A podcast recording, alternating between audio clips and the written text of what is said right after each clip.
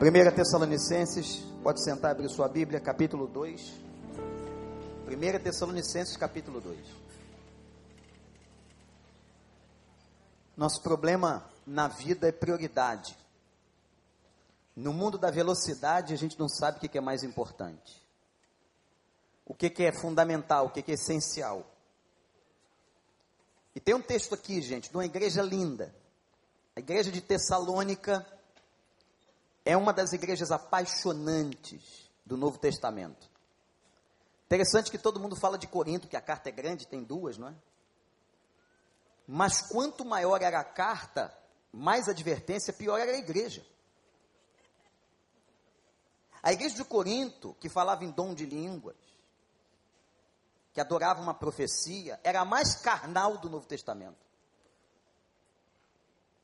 Para você ver entender uma coisa, presta atenção, é doutrina, hein? O fato do exercício dos dons espirituais não mede a espiritualidade de uma pessoa. E de uma igreja, há pessoas que têm dom sim, mas não têm vida. Dão mau testemunho. Às vezes trabalham na igreja, exercitam seus dons, esses dons, alguns deles são visíveis, mas aquelas pessoas envergonham o Evangelho. O que Deus quer e o que Deus procura são pessoas que, muito mais do que exercer o seu dom, sejam íntegras, sejam crentes de verdade. Você é um crente que anda de cabeça em pé, que o diabo não coloca o dedo em riste na tua vida, no teu nariz, dizendo assim, ó, olha para mim, você não tem moral. Você não tem moral. Que você vive no pecado. Mas louvado seja o Senhor, que eu sei que tem gente abessa que tem moral. Tem gente abessa que anda de cabeça em pé. Pecador sim, mas quebrantado, próximo do Senhor e honra o nome do Senhor. O que é mais importante nessa vida? Tem tanta gente dizendo que tanta coisa é importante que a gente não sabe mais o que é importante. A igreja de Tessalônica era uma igreja linda. Olha o que Paulo disse sobre eles, capítulo 2, verso 17, primeira carta. Uma das primeiras cartas que Paulo escreveu foi essa. Nós, porém, irmãos, privados da companhia de vocês por breve tempo, em pessoa, mas não no coração, esforçamos-nos ainda mais para vê-los pessoalmente, pela saudade que temos de vocês. Quisemos visitá-los, eu mesmo, Paulo o quis não apenas uma vez, mas duas, e Satanás, porém, nos impediu.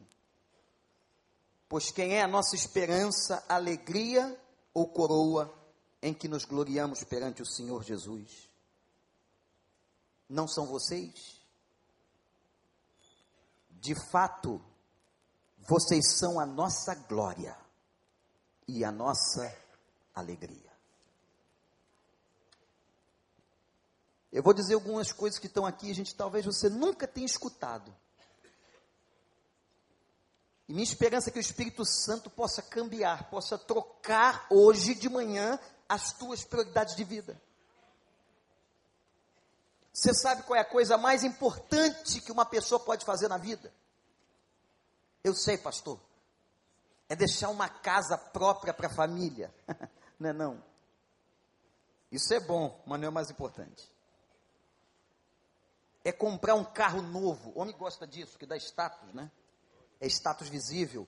Isso é importante, pastor. Todo mundo me vê desfilando com um carro bonito do ano. Não, não é não. Isso não é mais importante. Então, mais importante é eu ter trabalhado a vida toda e feito um bom serviço. Não é. A turma nova daquela empresa que está chegando agora nem sabe que você passou por lá. Sabe aquela história da Bíblia que diz assim: e veio uma geração que não conhecia José? A gente às vezes acha que é muito importante, vai ficando velho, o tempo vai passando, as pessoas vão esquecendo de você. Eu brinco aqui com a turma do ministério, daqui, se o Jesus não voltar, daqui a 100 anos, nenhum de nós está aqui. Vai ter uma outra geração. Eu não sei que cor vai estar a igreja, qual vai ser, onde vai ser o templo, se vai ter templo. Eu não sei nada. Eu sei que vão dizer assim: você conhece, conheceu, sabe da história de um tal de Vander? Os garotos vão olhar um para o outro e dizer assim: quem? Que nome, hein? Não, diz que o pai dele ainda era Vanderlindo, piorou. Não, foi um cara que trabalhou aqui na igreja. Ah, já ouvi, já li na ata você vira ata. Tem igreja mais antiga que o cara vira estátua. Ou vira placa. Teve um em Brasília que mandou fazer uma placa para ele, olha só. Ele se achou tão importante no pastorado, tão essencial, que ele disse: Eu sou muito bom, fiz um grande ministério que tinha sido demitido, mas ele achou que ele tinha feito uma grande obra, ele mandou fazer uma placa para ele, pregou no jardim da igreja. Quando a nova liderança veio, arrancou a placa, foram entregar na casa dele. A placa que o senhor fez para o senhor está aqui. É sua, parabéns. Você vira placa, você vira estátua, missionário também, Eric. Quem foi aquele missionário que sofreu no Brasil, pelas terras do recreio, o tal de Eric? Quem? Quem? A vida é assim. Agora, não ri de mim, não nem do Eric, ri de você.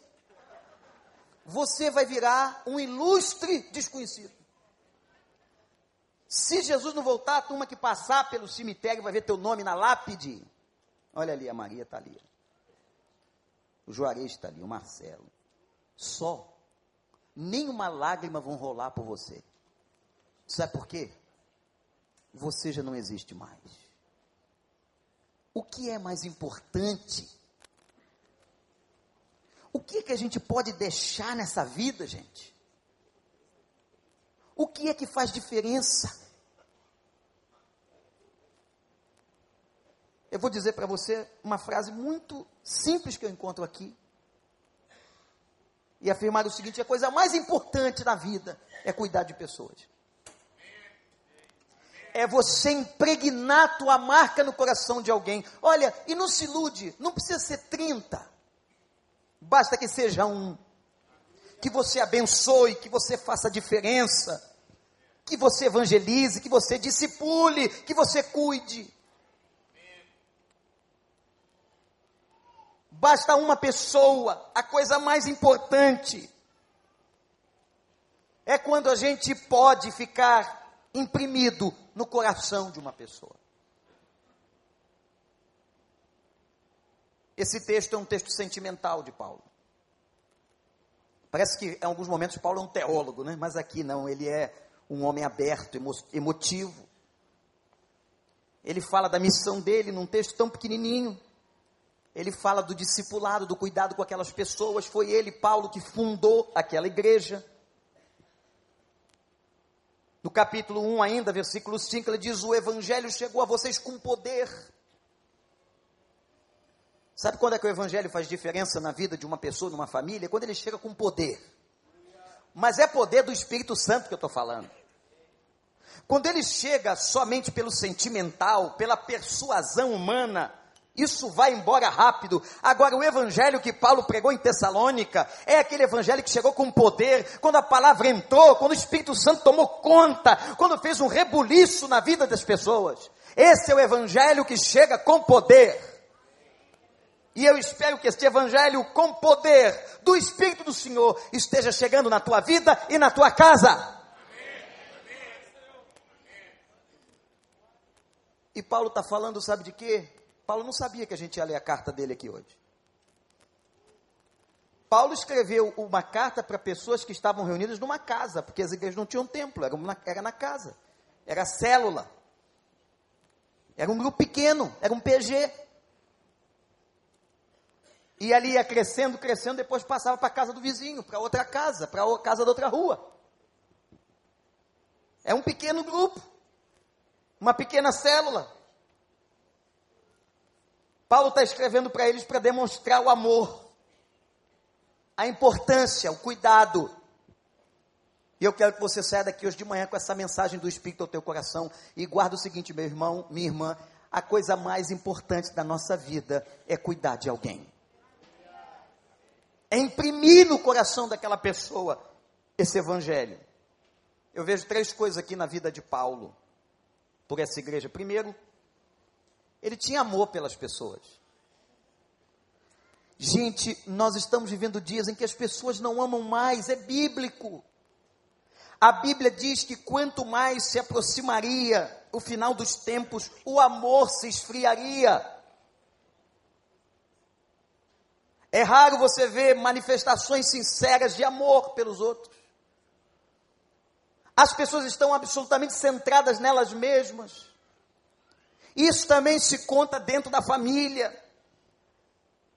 O amor de um marido, o amor de uma esposa, o amor dos filhos, o amor de parentes que você gosta tanto, o amor de amigos, isso está esfriando na humanidade como um todo, não é só aqui no recreio, no Rio de Janeiro ou no Brasil.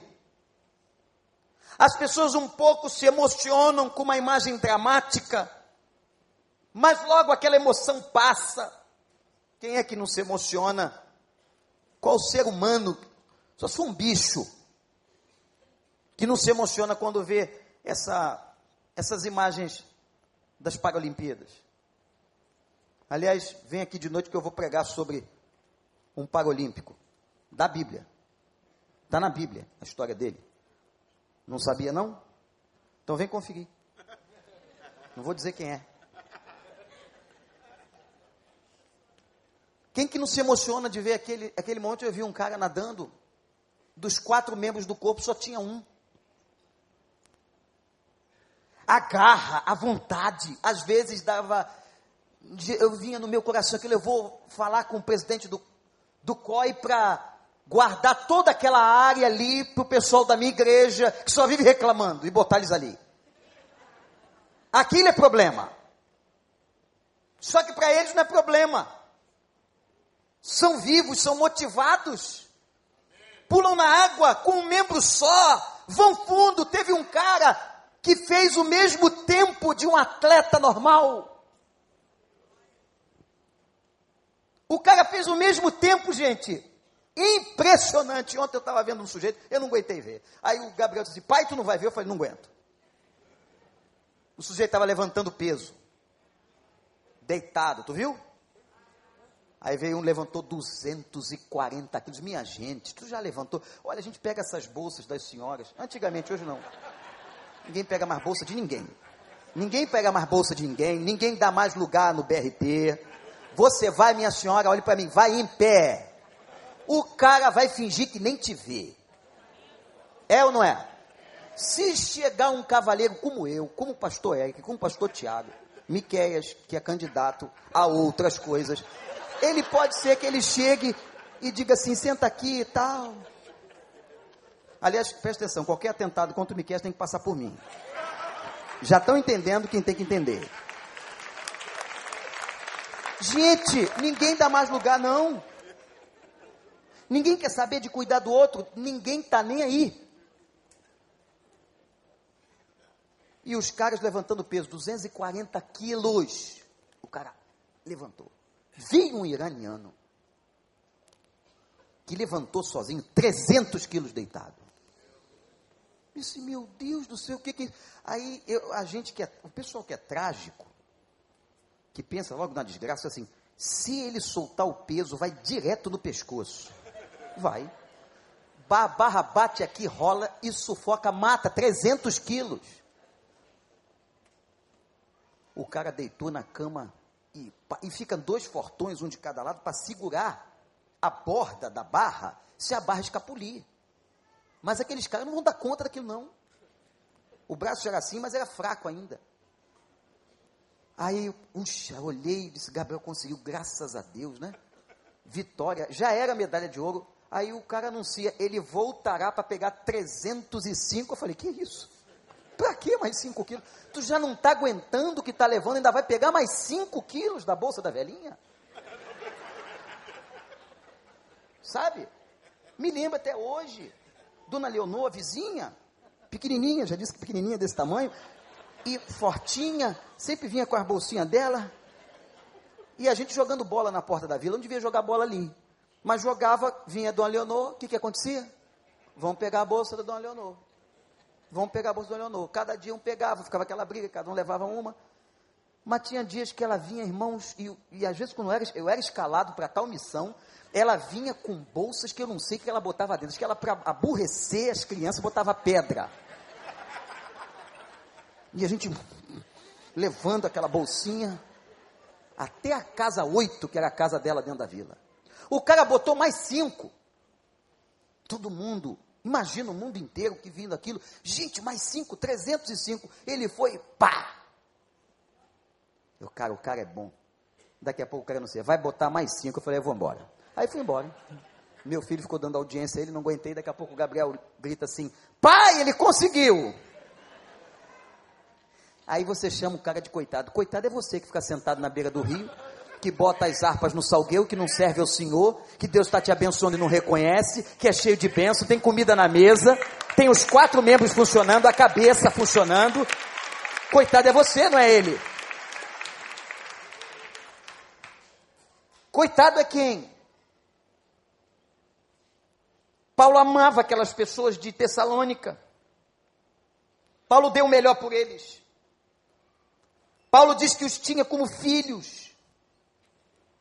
Paulo diz que sentia, quando estava longe, um sentimento de orfandade.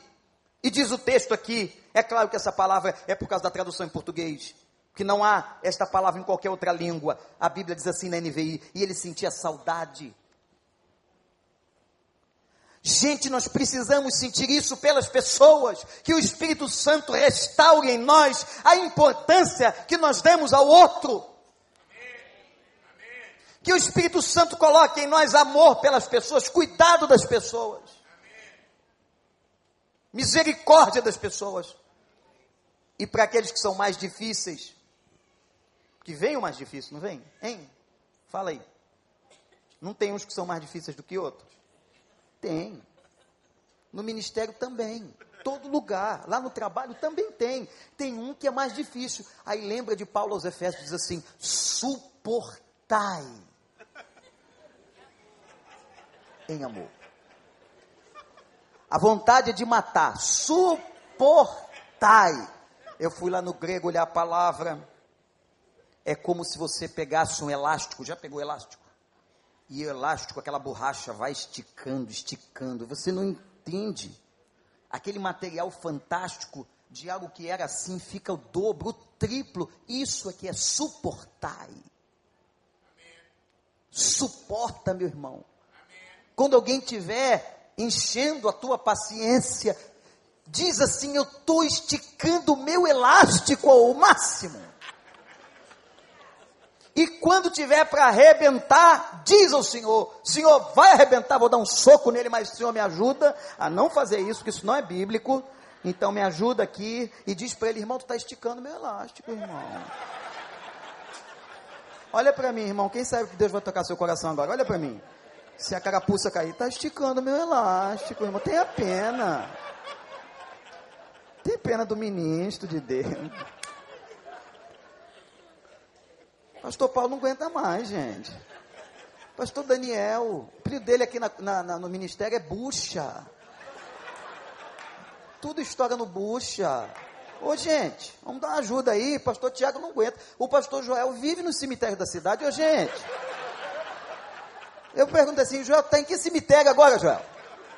E quem você está enterrando? Qual membro? Não, é primo do avô, do tio, da mãe de um membro. Cheguei lá, pastor, nem as pessoas conheciam o defunto. Ô gente, estica o elástico e dá um tempo. A gente precisa cuidar das pessoas. E as pessoas precisam cuidar de nós, porque o texto da palavra diz assim: cuidai-vos uns aos outros. Uns dos outros. a importância da amizade para Paulo.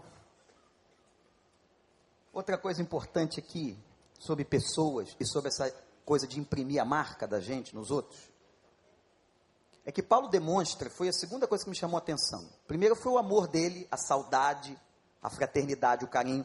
Segunda foi como Satanás entra no meio das relações. Como que Satanás entra no meio das relações? Eu estou falando qualquer nível de relação. Marido e mulher, os filhos, as pessoas na igreja, no trabalho. Paulo diz que Satanás o impediu de visitá-los duas vezes. A palavra impedir no grego é uma palavra estranha, egotopten. Ela significa bloquear a estrada e torná-la intransitável. Olha que interessante. Satanás bloqueou a estrada e tornou-a intransitável.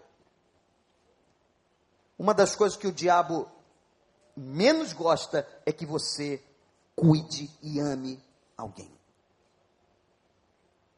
E nós temos tantos acessos hoje. A tecnologia, Deus deu isso ao homem do século 21.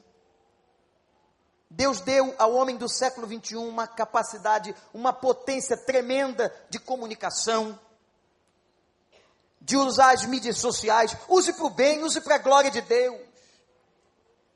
Não gaste seu tempo falando bobagem, mas gaste seu tempo abençoando a pessoa, abençoando seus relacionamentos. Mande um texto bíblico, faça uma oração, diga uma coisa que edifica. Paulo diz que Satanás entrou no meio e não permitiu por duas vezes visitar os irmãos. Ô, gente, a obra de Satanás é obstacular os nossos relacionamentos. É colocar entre a gente um obstáculo, seja dentro de casa, fora de casa. É isso que é a obra, o ministério dele. Ele vem para quê? Sabe do texto? Naquela passagem de Jesus em João 10, ele veio para matar, matar tudo que você tem de bom, ele veio para roubar, e rouba a tua paz, rouba a tua alegria, rouba a tua motivação, matar, roubar, e para finalizar ele veio para destruir, destruir, arrasar tudo. Tem pessoas que não têm um relacionamento na vida, porque Satanás destruiu todos eles. Entrou no meio, atrapalhou a comunicação, porque uma das áreas mais complicadas do relacionamento humano é a área de comunicação. Você fala uma coisa, a pessoa entende outra.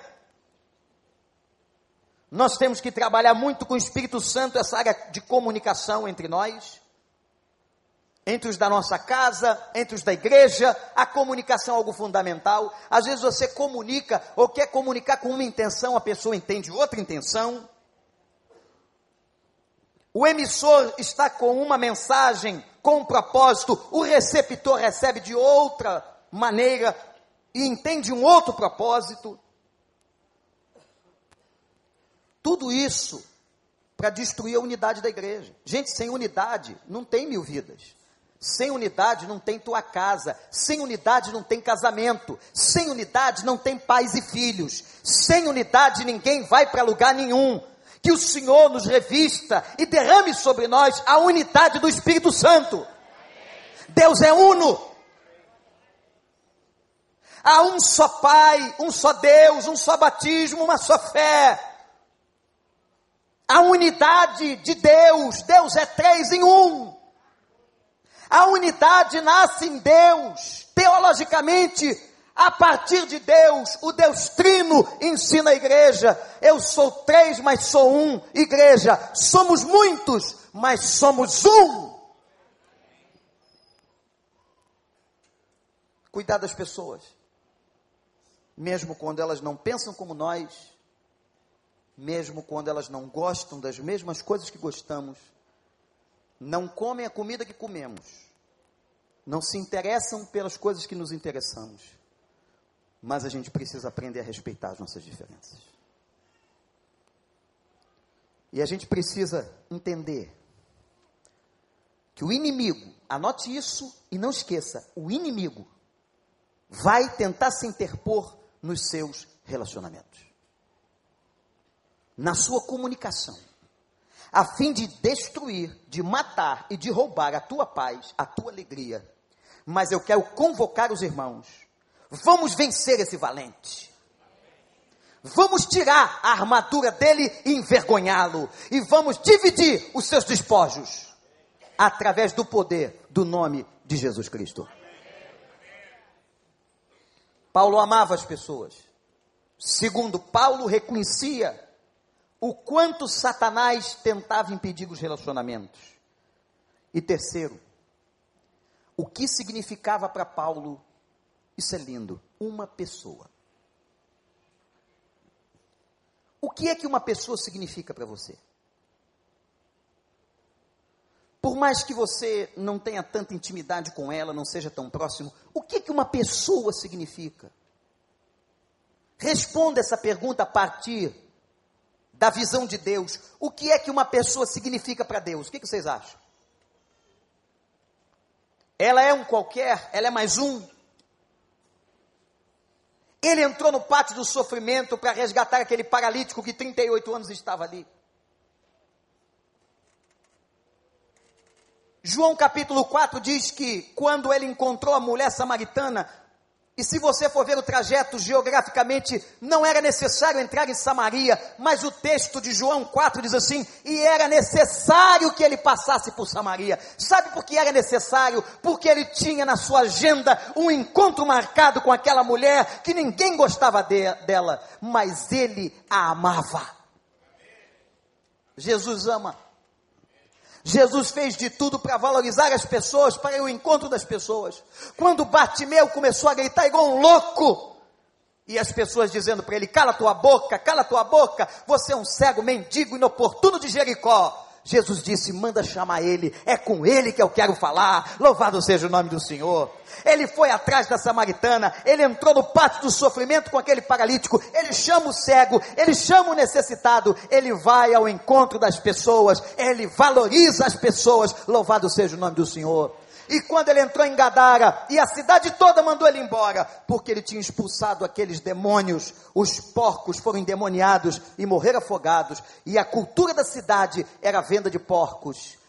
Ele demonstrou que vale mais para o Senhor, vale mais uma vida do que dois mil porcos vale mais uma vida do que uma economia inteira de uma cidade, vale mais uma vida do que toda a política de uma nação. Deus se importa com pessoas, Ele vai atrás de pessoas, Ele não converte massas, Ele converte pessoas.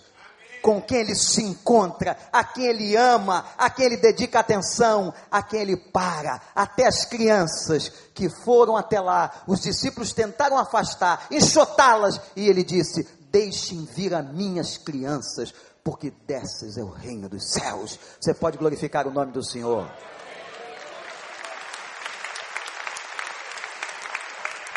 Jesus se importa com pessoas. Ele ama pessoas e diz aqui, há dois significados para ele de uma pessoa, quando ele olhava uma pessoa de Tessalônica, quando ele se encontrava com aquela gente que ele amava tanto. E ó, não, não pensa não, hein? Que quando a pessoa passava da linha, ele disciplinava. Ele disse: só tem um cara aí na igreja que é do diabo. Coloque ele para fora. Assim. Porque quem não quer disciplina, quem não aceita exortação, o encorajamento em amor, Paulo manda abandoná-lo. Eu vou repetir. Quem não aceita o encorajamento, a disciplina em amor, Paulo manda abandoná-lo. Não gaste energia com quem não quer. Mas tem muita gente que quer. Gaste sua energia com quem está afim, com quem tem uma coisa importante na vida. Olhe para mim, minha igreja.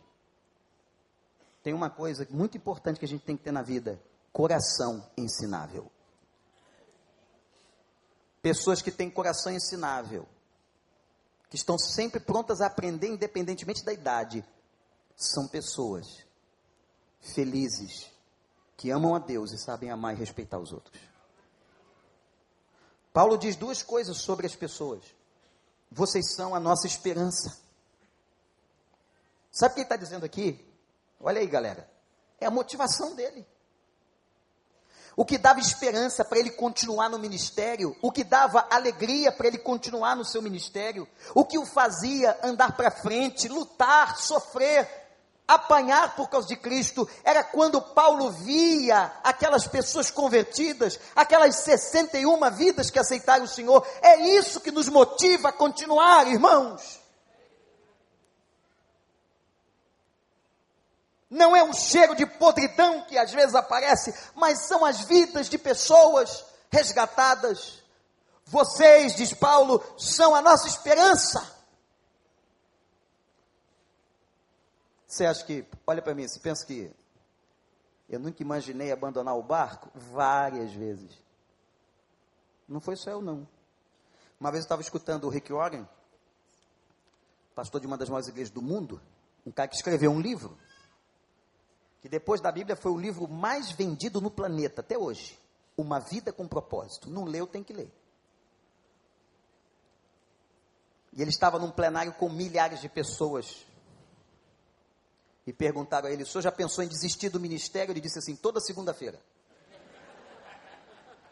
Toda segunda-feira eu fico pensando se está na hora. Porque quem está aqui sabe qual é o peso Irmãos, todos nós já pensamos em desistir.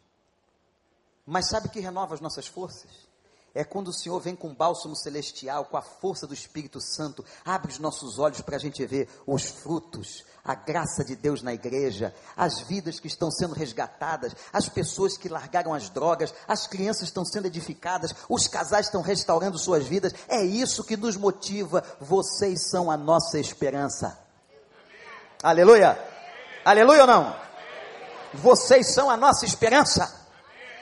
Cuidar de uma pessoa, ver o crescimento de uma pessoa, o desenvolvimento de uma pessoa, discipular uma pessoa, ir a um hospital ver uma pessoa, estar ao lado na hora do luto, isso não tem preço.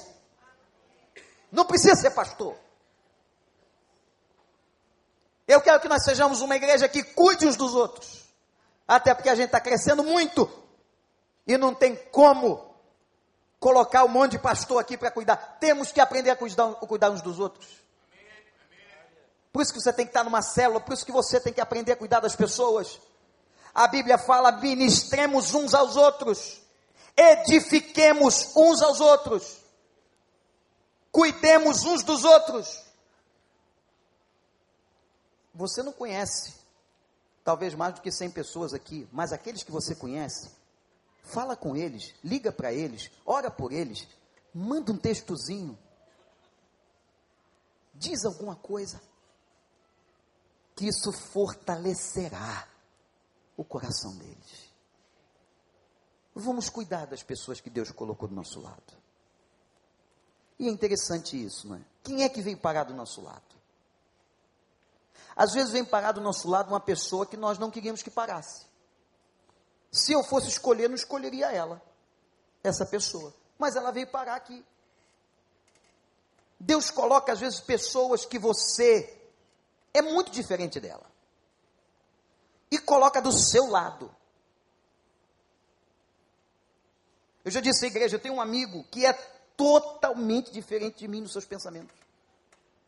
Mas nós somos amigos há mais de 30 anos me importo com ele, com sua saúde. Ele liga para mim, conversamos, almoçamos juntos. Como desde a primeira vez. Nós temos que aprender e resgatar esse cuidado com as pessoas, com aqueles que Deus colocou ao seu lado, que nem sempre serão como você, pensam como você, e alguns ele colocou que até não gostam de você. Que coisa esquisita. Se você não gosta de mim, por que você não sai perto de mim? Não sai, eu vou ficar aqui. Tem gente que é assim. Aí você sai fora, vai embora. Eu não vou. Eu vou ficar aqui. Ela deve ter um ministério na sua vida. Ela deve, Deus deve ter deixado para ensinar algum negócio. Ensinar paciência, domínio próprio. Ensinar você a controlar a sua ira. Mas a verdade, irmãos, que nós precisamos aprender. Paulo disse: vocês são a nossa esperança. Outra coisa, e última que ele diz: vocês são a minha coroa. O meu diadema. Há duas palavras para coroa no Novo Testamento. A palavra diadema. Diadema era a coroa colocada na cabeça do rei. Uma coroa real. E a outra palavra é Stefanos. Stefanos é uma coroa usada por um atleta vitorioso. Nos dias de Paulo, em vez de se dar a medalha de ouro, se dava uma coroa de Stefanos. Uma coroa de vitória. É esse termo que Paulo está usando aqui. Ele não está dizendo vocês são a minha coroa ou a alegria real. Não, ele está dizendo o seguinte: vocês são a minha alegria e a minha vitória.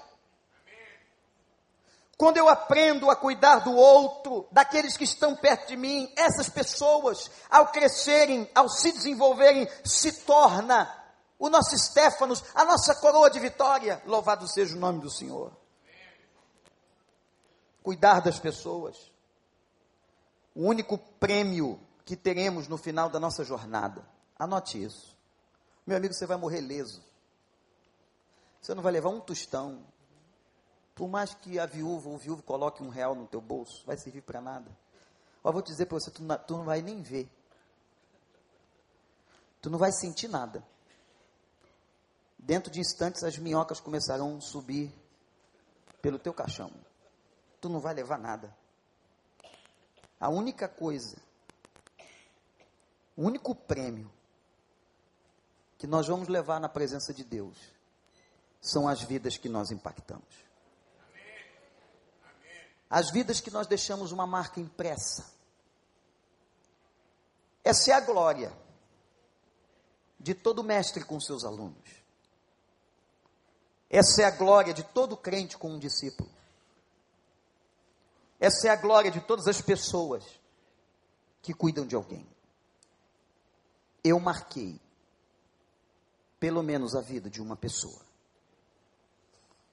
Você pode dizer agora no seu coração o nome de alguém que você pode dizer hoje: se eu morrer, eu marquei a vida dessa pessoa.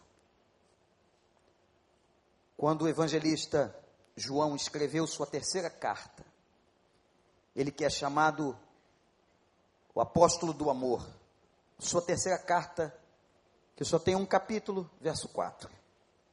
Ele disse assim: Eu não tenho alegria maior do que ouvir que os meus filhos estão andando na verdade. Eu vou repetir, você que está procurando alegria verdadeira, olha aqui, não tem alegria maior não tem alegria maior nessa vida do que saber que a gente está abençoando alguém e essa pessoa está andando na verdade. Louvado seja o Senhor! Não há nada melhor, não sei o que você quer deixar para os seus filhos, não sei o que você quer deixar com a herança. Nada é mais importante do que a marca do Evangelho impressa no coração do outro. No final, os atletas depositavam suas coroas.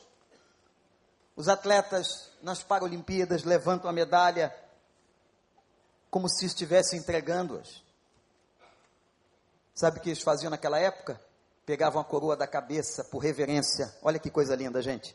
Pegavam a coroa da cabeça e colocavam aos pés de César. Sabe o que a gente faz?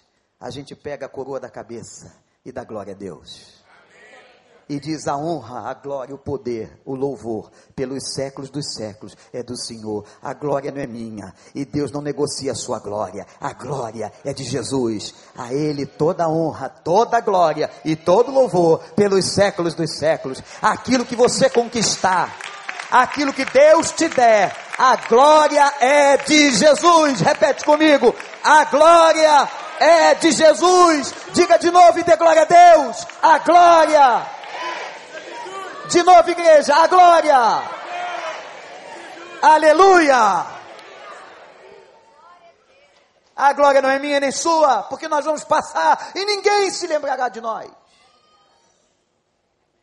Vamos virar página de livro, estátua de igreja ou ata. Mas tudo que nós pudermos depositar aos pés do Senhor, dizer: Senhor, essa é a nossa alegria. Nós nessa vida passamos e marcamos a vida de alguém. Nós vamos terminar agora. Eu quero mostrar um vídeo que até sexta-feira alcançou 30 milhões de visualizações de um grupo de alunos crentes que foram à casa de um professor com câncer no final da sua vida. E esse professor estava desistindo do tratamento porque não aguentava mais. Isso é imprimir a marca na vida dos outros. Se der para a gente passar esse vídeo aí.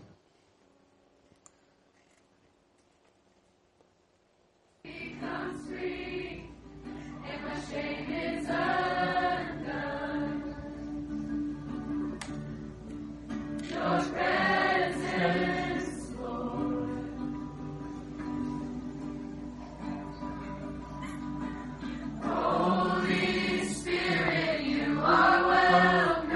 quantos alunos foram à casa do professor.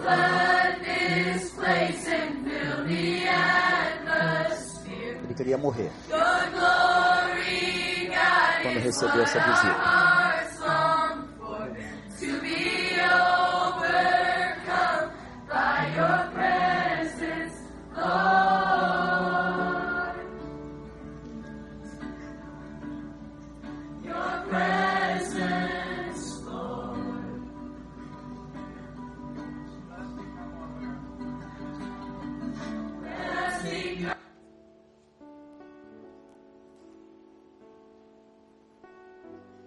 Aqueles alunos podiam estar em qualquer lugar. Mas eles foram à casa de um professor. Só isso. Que imprimiu uma marca na vida deles. 30 milhões de pessoas já viram isso. O professor Ben Ellis pediu aos médicos que desligassem os seus aparelhos, que não fizessem mais tratamento porque ele não aguentava mais sofrer. E nessa hora a gente pensa assim: o que, que valeu a pena, né? E de repente, mais de 400 alunos de uma universidade cristã nos Estados Unidos entraram naquele quintal e começaram a cantar. E sabe o que eles cantaram? Música que a gente cantou ainda agora. Santo Espírito, ser presente aqui. Gente, que melhor? Que é melhor? Santo Espírito, ser presente aqui, Senhor. Desce com a tua glória nesse lugar. Não falaram nada, tem horas que não precisa falar nada, só canta, só glorifica, a presença de Deus invade e conforta o coração e consola e motiva e dá um novo sentido. Por que é que você vive? A quem você tem impactado? Quantas vidas você tem impresso o evangelho nelas? O que é que vale a pena?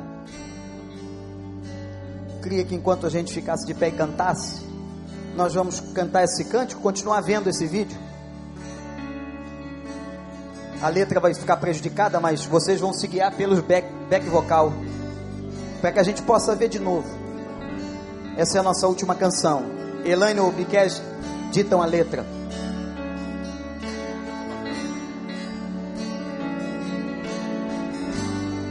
Pense na sua vida. Santo Espírito. O que é mais importante?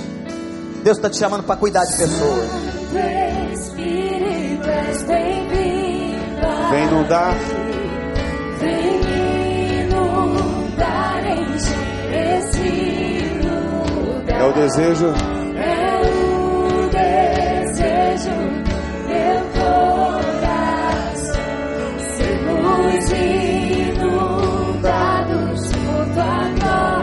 Santo Espírito, és bem-vindo. Santo Espírito, és bem-vindo. Levante as suas mãos a Deus. Vem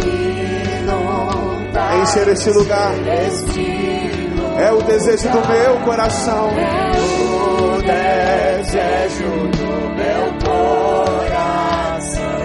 Sermos inundados por tua glória, Senhor.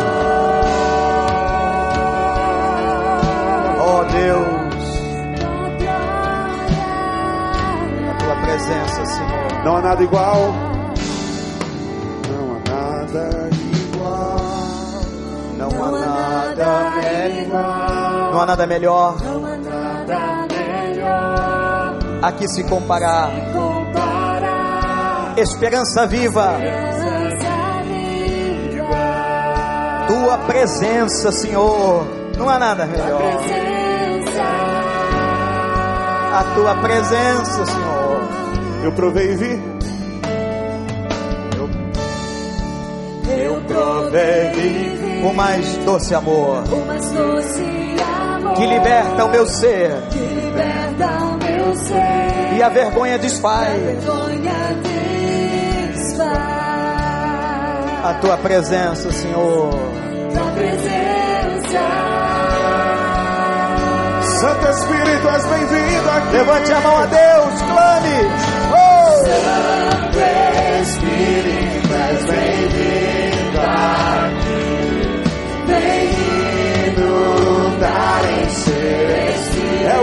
do meu coração.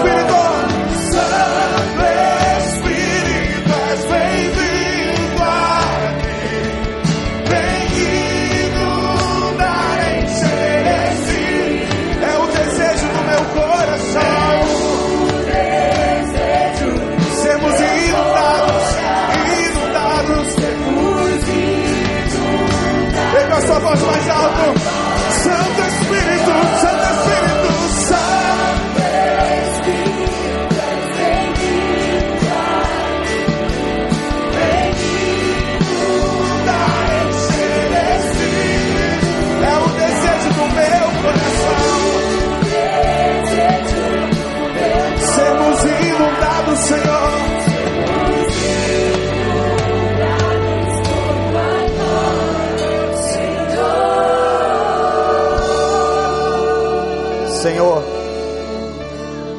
obrigado pela vida do nosso irmão, o professor Ben, que lá noutra terra, Senhor, recebeu o carinho, o amor das vidas que ele marcou. Ó Deus, nós queremos isso para nós, Senhor. Nós queremos que a nossa vida seja uma vida que faça diferença na vida do outro. Pode ser um só, Senhor. Não precisa ser 400. Não precisa invadir nossa casa, mas que seja um. Que quando nós chegarmos aí, Senhor, no Santo dos Santos, no céu, nós depositemos a nossa coroa nos teus pés. E que nós possamos dizer: Aqui está essa glória que é tua, Senhor. Essa vida que nós impactamos com teu nome. Portanto, a glória é tua. Ajuda-nos, Senhor. Abençoa-nos a fazermos diferença na vida das pessoas, a cuidarmos, a dizermos a elas uma palavra abençoadora. Que a nossa presença seja bálsamo, seja boa para a vida de todos aqueles com quem nós tivermos contato, para a honra e glória do nome do Senhor. Amém.